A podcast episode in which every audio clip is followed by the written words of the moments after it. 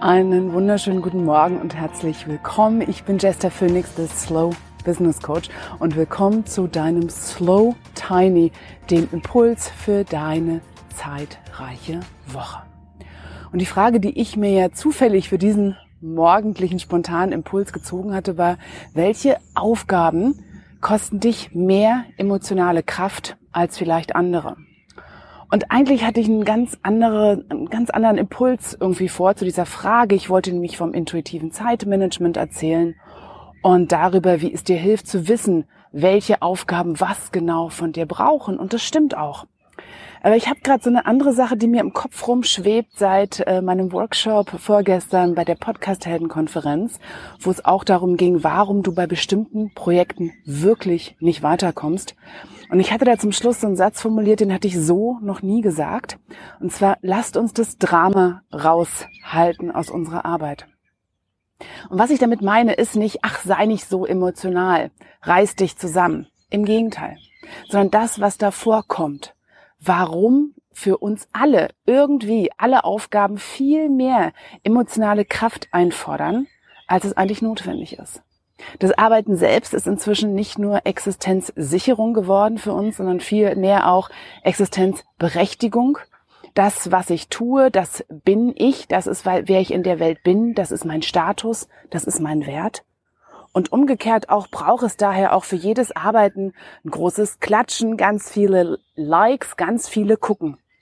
Und das macht was mit uns. Das setzt uns ständig einer ganz bestimmten Herausforderung, einem ständigen Beweisen müssen aus, was einfach mal eine Menge Kraft frisst. Vor allem eben auch emotional. Das Aushalten des Drucks, das Aushalten dessen, was sagen dann die anderen, wie ich hier was schaffe, was ich mache, wer ich überhaupt bin mit meiner Arbeit. Und die Frage, die ich dir dazu mitgeben möchte für die Woche ist, wie würdest du arbeiten, wenn keiner zuschaut? Wenn keiner bewertet?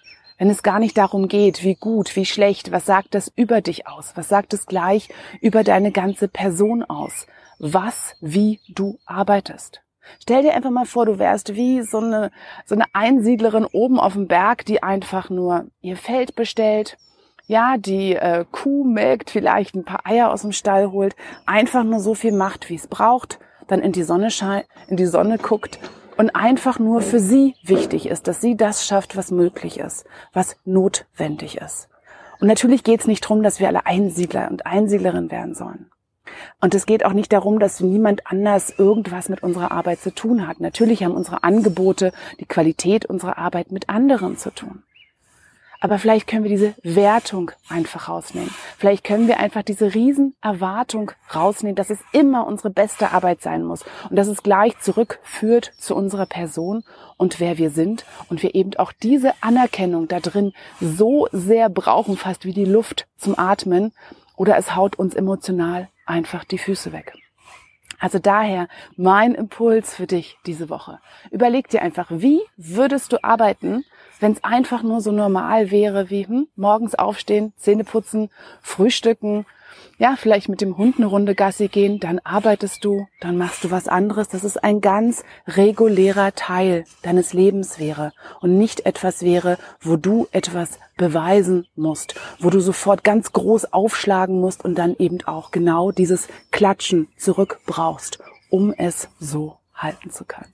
Und wie immer freue ich mich natürlich auf deine Rückmeldung, auf deine Ideen zu diesem wöchentlichen Slow Tiny Impuls und freue mich einfach von dir zurückzuhören. Ich wünsche dir eine zauberschöne Woche und bis dann. Ciao. Und wenn du noch mehr darüber erfahren möchtest, was deine Aufgaben dich wirklich kosten und was du tun kannst, um wirklich besser mit dir zu arbeiten und dich zu unterstützen in dem, was du tust, dann komm doch einfach in meine kostenlose Impulswoche zum intuitiven Zeitmanagement. Die startet am 3. Juni und hier in den Notes zu dieser Folge erfährst du auch, wie du dich anmelden kannst. Ich freue mich, wenn du dann dabei bist.